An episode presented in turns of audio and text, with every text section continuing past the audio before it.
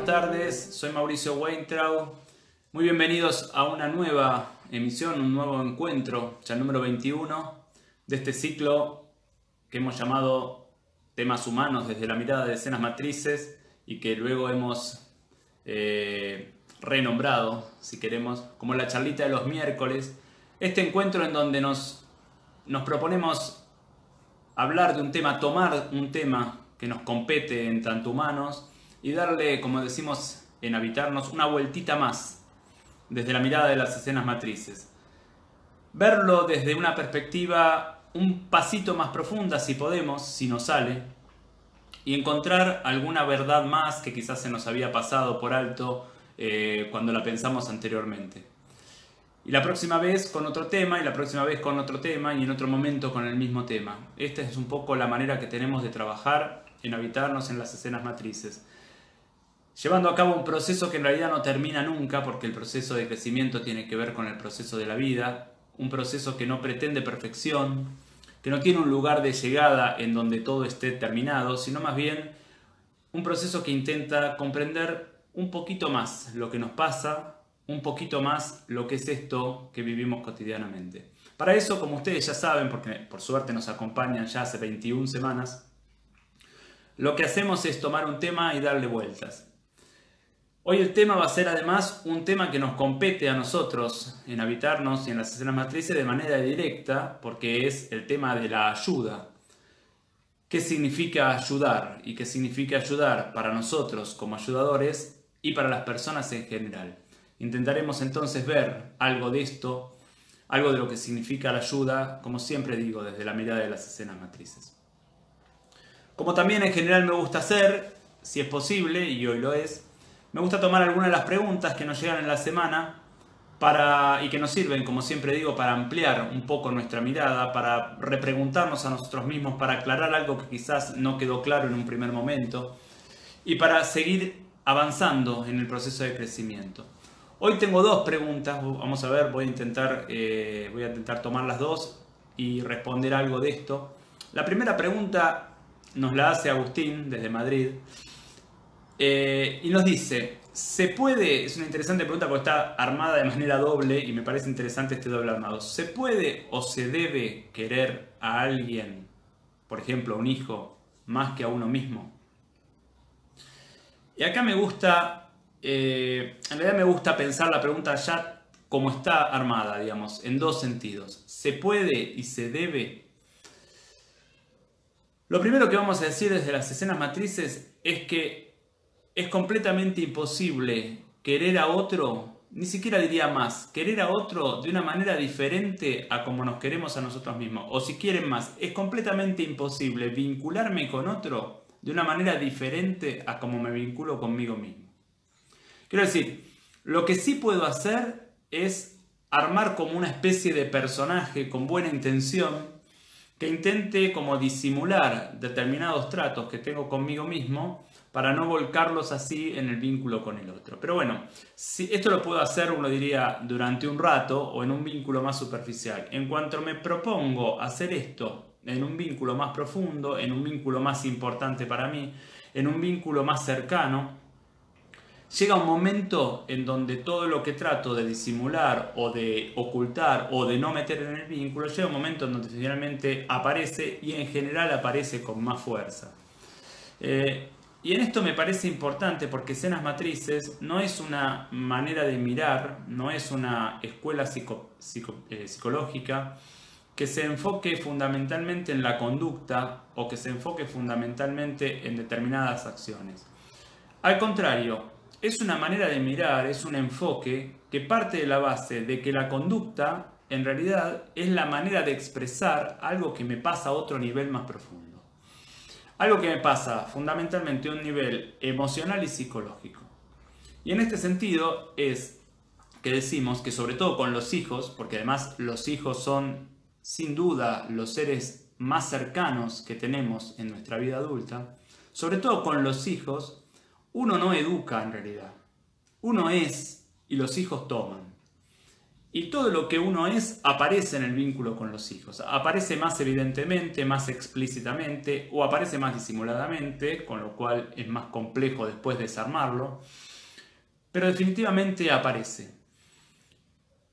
Es por ello que nuestra tarea como padres, y acá creo que va apuntada sobre todo la pregunta de Agustín, nuestra tarea como padres es aprender de a poquito a tratarnos lo mejor posible para que este trato con nosotros mismos baje también al vínculo con nuestros hijos. ¿Se puede eh, querer más a otro que uno mismo? Yo diría no. ¿Se debe, si se pudiera, sería bueno querer más a otro que a uno mismo? Sobre todo, pregunta Agustín con el tema de los hijos. Yo diría tampoco. Porque en realidad, y esto a veces lo hacemos cuando educamos, cuando yo le propongo a mi hijo que priorice al otro por sobre él mismo, o cuando yo me propongo a mí priorizar a otro por sobre mí mismo, en definitiva le estoy enseñando a mi hijo que él no debe ser la prioridad para su vida. Y entonces aquí se arma algo complejísimo, que es que mi enseñanza a mi hijo, que, a quien quizás nombro como mi prioridad, mi enseñanza a mi hijo es que él no se priorice con las consecuencias inevitables que esto va a llevar. Esta es la primera pregunta que tomo hoy y la segunda pregunta viene ya eh, relacionada con la charlita que dimos sobre el deseo y está eh, nos la acerca María Angélica, eh, habitúe ya en esto de las preguntas de este ciclo, y me hace una pregunta que a mí me parece muy interesante porque apunta como el núcleo, a la base de nuestra propuesta o de nuestra mirada. María Angélica nos dice, ¿hay deseos que pueden no ser convenientes para nosotros y para nuestro crecimiento? Yo traduciría la palabra convenientes por saludables. Digo, ¿hay deseos que pueden no ser saludables para nosotros o para nuestro crecimiento? Y acá sí me importa mucho lo siguiente. Desde la mirada de escenas matrices, esto no es posible. Todo deseo verdadero del sujeto apunta a su crecimiento y apunta a su salud. Ustedes me van a decir, pero bueno, cuando por ejemplo un alcohólico toma de más, cuando un adicto eh, consume, consume la sustancia que lo hace adicto, cuando alguien se acerca de una manera eh, no saludable a un otro, a su trabajo o, a cualquier otra cosa, eh, evidentemente esto no es saludable a su crecimiento. Y yo digo, claro, no es saludable su crecimiento. Lo que seguro que tampoco es es un deseo. Digo, cuando el alcohólico toma de más, el alcohólico no desea el alcohol. El alcohólico está necesitando algo que le anestesie la angustia. Probablemente la angustia de no poder acercarse a hacia sus verdaderos deseos, además de otras angustias. Cuando el nene nace, el nene y el deseo están juntos, prácticamente no hay diferencia. No hay diferencia entre el nene y el deseo. Lo que el nene desea, que además es lo que necesita para su crecimiento, porque básicamente es que lo alimenten, que lo cuiden, que lo abracen, que lo limpien. Digo, lo que el nene desea siempre tiene que ver con su crecimiento y así lo expresa. Todo lo que luego uno, todo aquello a lo que uno tiende que no tenga que ver con el crecimiento, siempre, siempre está influido de una manera u otra por los padres. Digo, somos los padres los que proponemos consciente o inconscientemente a nuestros hijos que se acerquen a aquello que no es bueno para ellos. Y después los hijos, una vez adultos, si no pudieron sanar este, esto que ocurrió en la relación con los padres, lo repiten sí mismo y lo repiten probablemente para sus hijos. Por eso decimos en escenas matrices que siempre el movimiento saludable es un movimiento hacia el deseo y es un movimiento hacia la esencia de uno mismo. Porque somos una mirada humanista y porque si pensáramos que hay movimientos nuestros y deseos que no son saludables para nosotros, tendríamos también que aceptar que hay una parte nuestra que no está en dirección hacia el bienestar nuestro, es decir, hacia la salud. Y esta parte no podríamos menos que llamarla parte negativa, parte agresiva, parte boicoteadora. Para nosotros no existe la parte boicoteadora, no existe la parte negativa. Todas nuestras partes tienen derecho a estar, todas nuestras partes son partes saludables que quizás han sido eh, enseñadas para no conectarse con eso saludable y entonces ahora repiten aquello que las ha eh, herido y que las sostiene todavía en ese movimiento y yo, quizás adulto, todavía no he podido cambiar esto. La confianza y la certeza acerca de la salud esencial de todas nuestras partes es un punto de partida innegociable para nuestra mirada. Porque si esto no fuera así, empezaríamos un movimiento de desconfianza hacia nosotros mismos. Y si desconfiamos de nosotros mismos, el punto fijo del cual agarrarnos para movernos hacia el crecimiento no podría darse. Esto que me parece eh, central en la mirada de escenas matrices, eh, quizás merezca una charla eh, próximamente. Quizás la retomemos, retomaremos seguramente la pregunta de María Angélica y haremos seguramente una segunda parte de la charla del deseo, ahora vinculado directamente con el concepto de salud. Dicho esto, vamos entonces al tema que nos ocupa hoy, que es como digo, la ayuda que es un tema importante eh, por cómo está visto en general en nuestra cultura la ayuda, cómo está visto el ayudador y cómo suele estar visto el ayudado y qué movimientos hacemos nosotros los sujetos en nuestra vida cotidiana, tanto para ayudar como para ser ayudados. Lo primero que voy a decir es que justamente cuando hablamos de ayuda hablamos de un vínculo, hablamos de una relación, hablamos de la relación entre el ayudador y el ayudado. Y esta relación entre ayudador y ayudado, yo diría, se da en dos, eh, en dos vínculos fundamentales. Por un lado se da entre el vínculo entre un adulto y un niño a su cargo, fundamentalmente padre o madre e hijo, o también puede ser maestra y alumno, o maestro y alumno, docente y alumno, pero básicamente madre o padre e hijo. Y también se puede dar en el vínculo entre dos adultos, y cuando hablamos del vínculo de dos adultos, también lo podemos subdividir en dos grandes grupos. El vínculo entre un ayudador profesional y un ayudado, por ejemplo, entre un terapeuta y su paciente, entre un médico y su paciente, o un vínculo entre dos adultos que no tienen la función, yo diría, profesional de ayudador y menos de ayudado, sino que son dos pares, dos amigos, dos hermanos, una pareja o otros vínculos adultos, como por ejemplo los padres adultos con el hijo adulto, ¿sí? Es decir, dos adultos que se vinculan en donde uno quiere ayudar al otro. No nos vamos a meter en esta charla, por lo menos en la mayor parte de esta charla, no nos vamos a meter en la relación entre los padres y los hijos, porque esa relación constituye un tipo de ayuda muy particular. Algo hemos visto cuando hablamos de padres y de hijos, pero en realidad quizás tengamos que hacer toda una charla, por lo menos, para hablar justamente de qué significa ayudar en el vínculo entre padres e hijos. No, nos vamos a meter hoy en el vínculo entre ayudador y ayudado en, personas adultas, tanto entre los ayudadores profesionales con sus pacientes o con sus clientes, como entre los, entre los, eh, entre los adultos, aunque no sean ayudadores profesionales.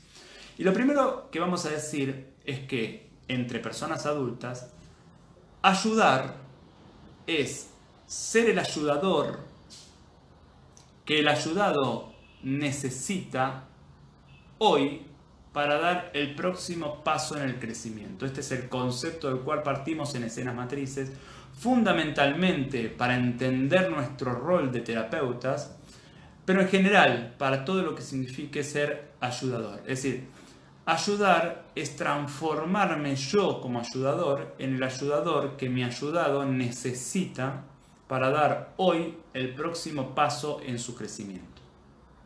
Y si uno mira bien esta definición, se va a dar cuenta bastante rápidamente que ayudar no es una forma. Ayudar es una disponibilidad. Es decir, ayudar asume innumerable cantidad de formas. Y acá quizás empezamos a diferenciarnos de lo que muchas veces suele pensarse como ayudador. Digamos, muchas veces se piensa como ayudador a alguien que se dispone siempre a un movimiento, uno diría, eh, vamos a ponerlo así, contenedor o abrazador del ayudado. A veces sí, a veces no. Ayudar es asumir la forma como ayudador que mi ayudado necesita hoy para dar el próximo paso en el crecimiento. Muchas veces esta forma es el abrazo, muchas veces esta forma es el límite, muchas veces esta forma es el sí, muchas veces esta forma es el no. ¿De qué dependerá la forma que el ayudador va a asumir? ¿De qué dependerá la forma que yo como ayudador voy a asumir ante mi ayudado? Dependerá del grado de sensibilidad que yo tenga para percibir qué necesita ahora, hoy, mi ayudado para poder dar ese paso que necesita en el crecimiento, en su proceso de crecimiento hoy. Y esto, por supuesto, es todo un mundo porque me saca de toda regla preestablecida de lo que yo debo hacer como ayudador. Digo, lo que yo tengo que hacer como ayudador surgirá de la capacidad que yo tenga para estar disponible y para poder percibir lo que mi ayudado necesita. Dicho esto, vamos a empezar a pensar cuáles son las condiciones necesarias para poder ayudar saludablemente. Es decir, ¿qué necesita que suceda o qué se necesita que suceda para que mi gesto de ayuda pueda ser un gesto de ayuda saludable? Y yo diría, lo primero que se necesita que suceda es que quien sea ayudador esté en el rol de ayudador. Es decir, que ambas partes del vínculo acepten que este es el ayudador en este punto en donde va a ayudar. Y esto me importa mucho porque muchas veces queremos ayudar a alguien que no ha aceptado mi rol de ayudador. O dicho de otra manera, queremos ayudar a alguien que no me pide ayuda. O a veces que me la pide pero que no acepta el rol de ayudador. Es como decimos siempre, ¿no? Querer cruzar a la anciana que en realidad no quería cruzar. Entonces, si no está establecido de una manera o de otra el rol de ayudador, uno podría decir lo que, lo que allí suceda no va a ser saludable para el ayudado y en definitiva tampoco va a ser saludable ni para el ayudador ni para el vínculo. Ahora bien, ¿qué significa asumir el rol de ayudador? O mejor dicho, una vez que está establecido el rol de ayudador, ¿qué significa el rol de ayudador? Digo, para poder asumir el rol de ayudador, yo debo poder manejarme en dos niveles a la vez. Recuerden que estamos hablando del vínculo entre dos adultos. Yo debo poder manejarme en dos niveles a la vez como ayudador. Por un lado, entender que si estoy en el rol de ayudador, estoy por encima del otro, en ese punto en lo que lo estoy ayudando. ¿Por qué? Porque sé algo que el otro no sabe. Es decir, debo poder asumir que hay algo que yo tengo o que yo sé que el otro necesita y no tiene o no sabe. Si yo le voy a prestar a otro un destornillador es porque yo tengo un destornillador y él no tiene un destornillador.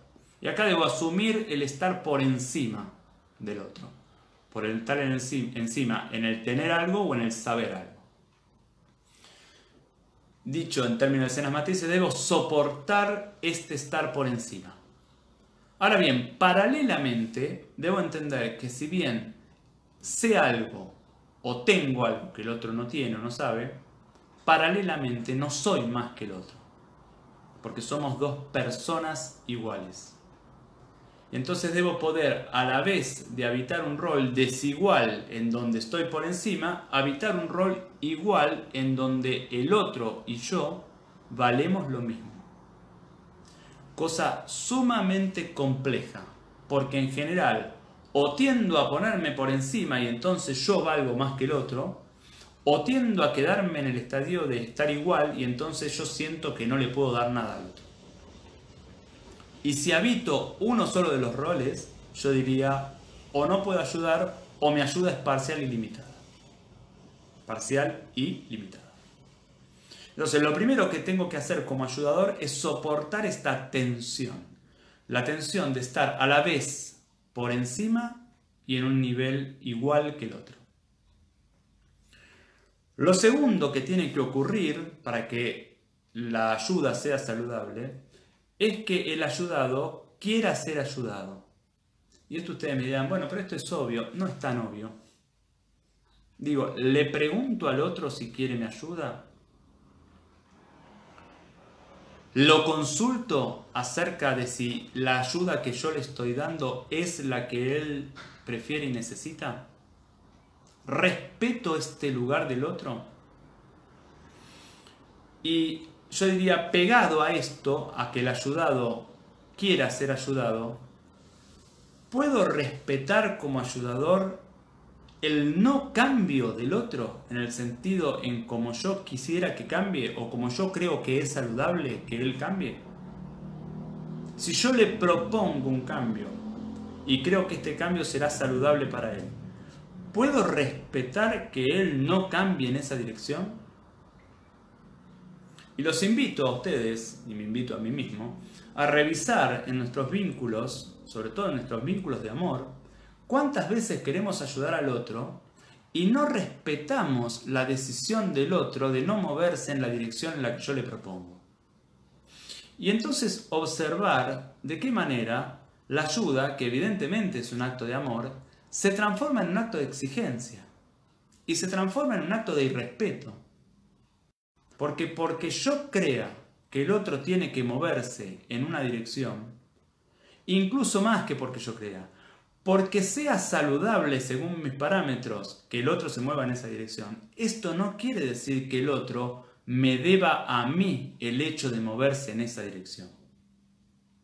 Y acá los que en general ayudamos, y los que somos profesionales de la ayuda, tenemos mucho para revisar cuánto derecho reconocemos en el otro de no moverse en la dirección que yo creo que tiene que moverse o que para mí es saludable. Esta sería como la tercera condición para que la ayuda sea saludable. La cuarta condición para que la ayuda sea saludable es que el ayudador no esté implicado emocional y afectivamente con el movimiento que le propone al ayudado. O dicho en otras palabras, que el ayudador no necesite que el ayudado cambie. Y esto, claro, es todo un mundo. Porque lo que nos suele pasar fundamentalmente en las relaciones eh, de pares, no cuando soy ayudador profesional, sino en las relaciones de pares, lo que nos suele pasar, sobre todo si amamos a nuestro ayudado, sobre todo si nuestro ayudado es un ser que está muy cercano a mí, que está muy cercano a mi vida cotidiana, y a quien yo quiero mucho, lo que nos suele pasar es que mi ayuda no solo parte de la base de la necesidad del otro, sino que fundamentalmente parte de mi necesidad de que el otro cambie. Y cuando yo tengo necesidad de que el otro cambie y ayudo para que el otro cambie porque yo tengo necesidad, todo el vínculo se invirtió. ¿Y se invirtió por qué? Se invirtió porque la ayuda es algo que el ayudador da al ayudado. Pero cuando el ayudador necesita que el ayudado cambie para el ayudador sentirse mejor, entonces el ayudador ya no está dando, el ayudador está exigiendo al ayudado. Y el vínculo queda completamente invertido. Y acá viene el otro punto. Para que la ayuda sea saludable, el ayudador debe revisar lo que le pasa en el vínculo con su ayudado. Revisar y limpiar lo que le ocurre en el vínculo con su ayudado, para salvar al vínculo de su propia necesidad, porque cuando aparece su necesidad, el vínculo cambió. Y al revisar esto, aparece lo que dificulta o impide muchas veces la ayuda. ¿Qué tiene que ver con justamente la necesidad del ayudador porque el ayudado cambia? ¿Y por qué el ayudador necesita que el ayudado cambie? Y acá vamos a mencionar cuatro ítems, seguramente hay más, pero son los cuatro que en mi criterio son más frecuentes. Digo, el ayudador, ¿por qué necesita que el ayudado cambie? O porque necesita cambiar el vínculo. Y acá, por ejemplo, necesito que mi hijo de 25 años vaya a trabajar porque si no lo tengo que mantener yo. Y entonces todos los días le pongo una lista con los trabajos que aparecieron en el diario para que él llame y vaya. Y entonces siento y creo y digo que lo hago porque quiero que él trabaje, pero en el fondo lo que quiero es que él trabaje para yo no tener que mantenerlo. O porque yo ya estoy cansado de tener que pensar en traer plata para que él, que tiene 25 años, se mantenga. Entonces finalmente no estoy tratando de ayudarlo a él, estoy tratando de que él cambie para yo aliviar este peso que está en mí. Y en realidad estoy tratando de que él cambie para aliviar este peso que está en mí, porque no soporto yo tomar las decisiones que tengo que tomar, porque estas decisiones traerían consecuencias en el vínculo, porque no puedo tomar estas decisiones por la culpa que yo siento si tomo estas decisiones. Y si yo le digo, por ejemplo, a mi hijo, mira, dentro de tres meses eh, voy a mantenerte la mitad y dentro de seis meses ya no voy a mantenerte. Estas consecuencias que tiene estas decisiones que yo tomaría, la culpa que a mí me da hacer estos movimientos, como no puedo habitar esta culpa, como no puedo soportar eh, las consecuencias de mis decisiones, entonces estoy tratando de que él cambie. Pero claro, no estoy tratando de que él cambie para beneficiarlo a él, aunque conseguir trabajo lo, lo beneficiaría. Es decir, no estoy tratando de que cambie para ayudarlo. Estoy tratando de que cambie para evitarme yo algunas decisiones que debería tomar. Y entonces ya no se trata de un vínculo de ayuda, se trata de que yo necesito que el vínculo cambie. Para que cambie el vínculo, o para no ver algo propio, muchas veces yo necesito que el otro cambie porque el otro me está mostrando algo mío que yo no puedo ver o que me cuesta mucho ver o para ubicarme permanentemente por encima del otro. Y entonces todo el tiempo me subo al pedestal y le digo cómo tiene que vivir. Y en realidad en un sentido quiero que cambie y en otro sentido lo que quiero es mantenerlo ahí abajo porque así me siento poderoso. O finalmente, y esto es muy interesante, porque tengo mucha necesidad de ayudar, es una vocación mía muy profunda, y no instalo en mi vida la actividad de ayudador profesional. Digo, cuando uno es ayudador de vocación y no instala en su vida espacios de ayuda profesionales, porque no estudió la carrera, porque no la quiere estudiar, o porque no se anima, o por lo que sea, entonces a veces me la paso ayudando gente que no me pidió ayuda y que no está en el rol de ayudado, porque yo no estoy en el rol de ayudador.